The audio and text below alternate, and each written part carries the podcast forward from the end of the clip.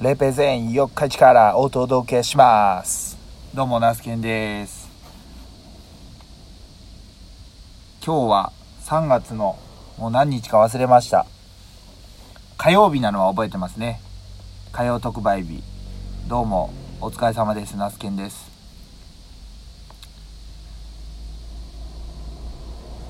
今日は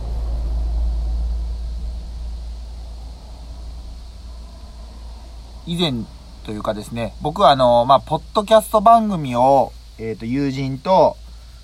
まあ、行っているんですけども、まあ、その影響もありますし、このラジオトーク、まあ、めっちゃ不定期なんですけど、まあ、ちょこちょこ、まあ、音声配信っていうツールが、個人でも作り上げることができるようになって、本当にたくさんの人が、まあ、ポッドキャストやラジオトークされるようになって、すごくまあ嬉しいなって思う中で、よりですね、あの、農家の、まあ、農家って言っても、まあ、一重に野菜農家もいれば、果樹農家とかですね、あとはお花の農家さんとかですね、えー、しかもあの、まあ、農業をだけにとどまらず、漁業、林業、畜産業とかですね、とにかくあの、いろんな第一次産業の、あの方に、ぜひなんかもっと、まあ、ラジオ、音声配信をしてもらいたいなってすごく、あの、感じるようになりました。で、あの、僕がこうやってラジオで配信できているのって、自分が何かを生み出してるっていう感覚はなくって、えっと、皆さんのラジオとか、まあ、あとテレビとか新聞、新聞は最近あんまり読んでない、テレビもあんまり見てないんですけど、いわまあネットニュースとかですね、皆さんの SNS での発信とか、あとまあそういう、ちょっと専門的な、あこう、いわゆる技術、技術、農業技術論とかになると、まあ専門書を読み漁ったりとか、とにかくあの、インプットを、やっぱりたくさん、たくさんっていうわけじゃないですけど、やっぱりインプットをするからこそ、こういう音声メディアを使ってアウトプットができるっていうふうに、あの、考えています。だから皆さんからの、えっ、と、そういう発信ですね。えー私はどういう思いで農業をやっていますとか、まあ農業のことだけじゃなくても、まあ普段こういうこと好きでやってますとか、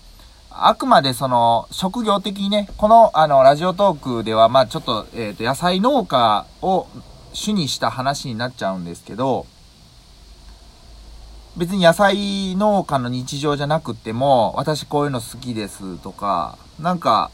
そういう風な話を、こう、どんどん、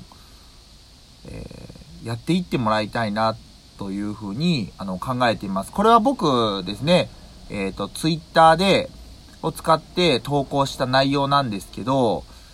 まあ大体ラジオトーク、まあポッドキャストは複数人でやる場合があるんですけど、まあラジオトークはですね、割と一人で配信してることが多いのかなっていうふうに、あの、感じてます。で、まあ社内とかですね、作業場とか、まあいろんな場所で一人で収録すると思うんですけど、そのやっぱり声を聞いてるのって、本当にあの自分自身、本人が一番聞いてるなというふうに思います。で、まあ台本を作って、えーテーマを考えて、お話しする方もいれば、たまたま今日ふと目に、した、見聞きしたことに、を、について話してみようみたいなね。まあそういうのがすごく、あの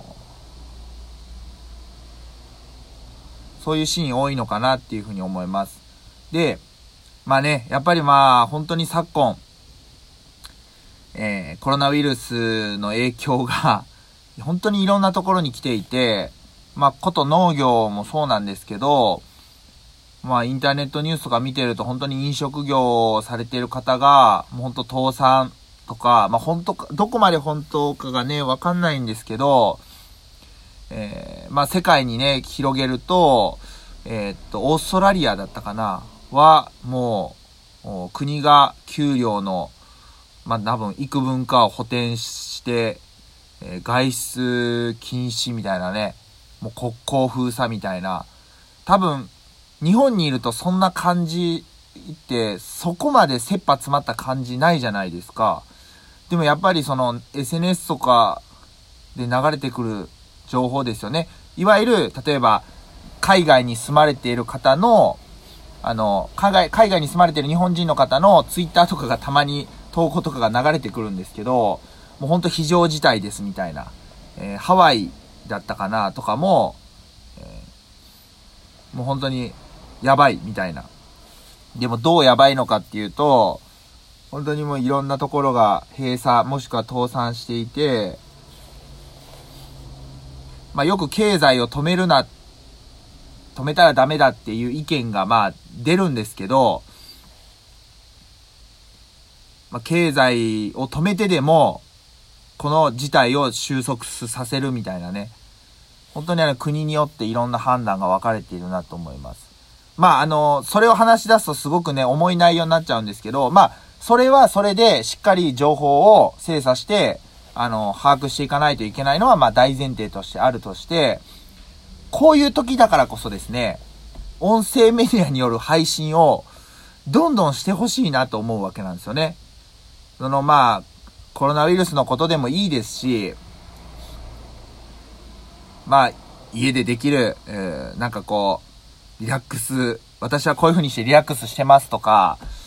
なんかですね、とにかくこの、うちにうちに、要は人との接触が、かなり限られてきていると思う。あ、すいません。えー、人との接触がかなり限られてきている中で、なかなかやっぱ人と会う機会が少ないとですね、本当にあの自分の考えをなかなかこうアウトプットできない。で、ましてや、情報があんまり入ってこない。情報過多な時代っていう風にね、言われているんですけど、やっぱり情報が入ってこなさすぎてもなんかどうかなって思うわけなんですよね。うん。なので、えっ、と、まあ本当にあのラジオだと、まあ僕で言うと普段に、ね、日中農作業している時にあの聞くことができますし、まあ普段ね、あの、家事とか、あ料理とかされている時に、スピーカーにして、スピーカーにつなげて聞くっていうこともできますし、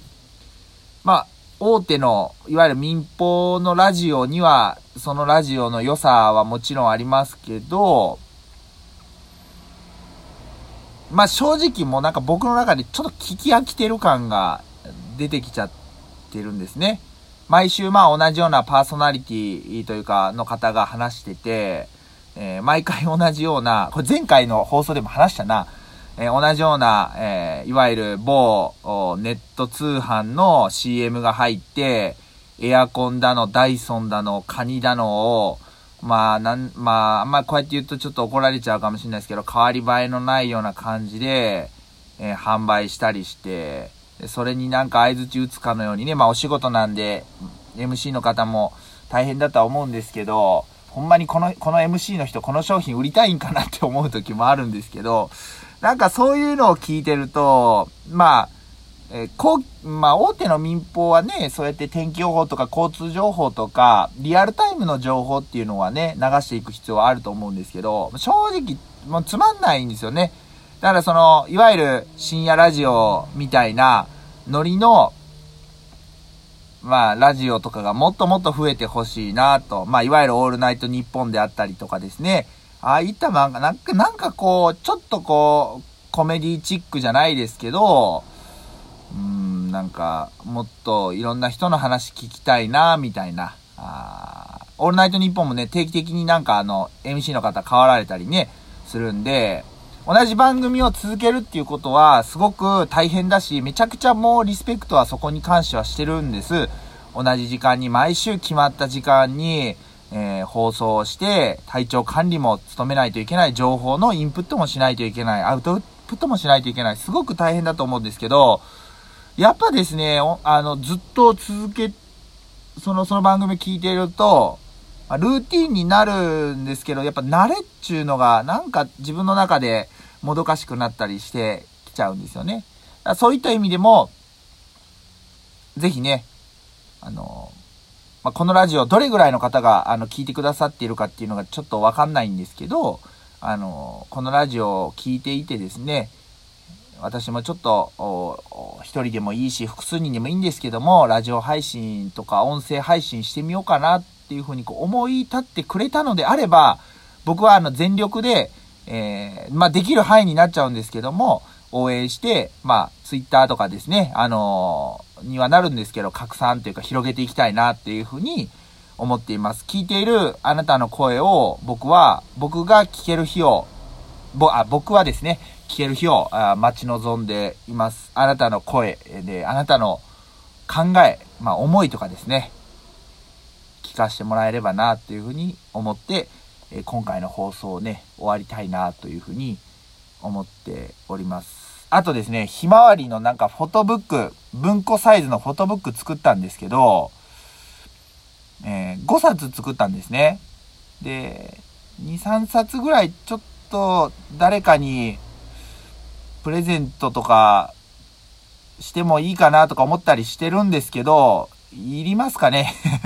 あの、もし興味ある方いたらね、あの概要欄の方に Twitter のえー、リンク貼っておくんで、まあ、ツイッターの方から DM か、もしくは Gmail の方からね、連絡いただけると、またやり取りできるんで、よかったら連絡ください。はい。こんな感じで、もう何回になったか忘れましたが、今回もお聴きくださりありがとうございます。今から帰って晩ご飯をね、食べて、また明日に備えたいと思います。いつもありがとうございます。またお会いしましょう。バイバイ。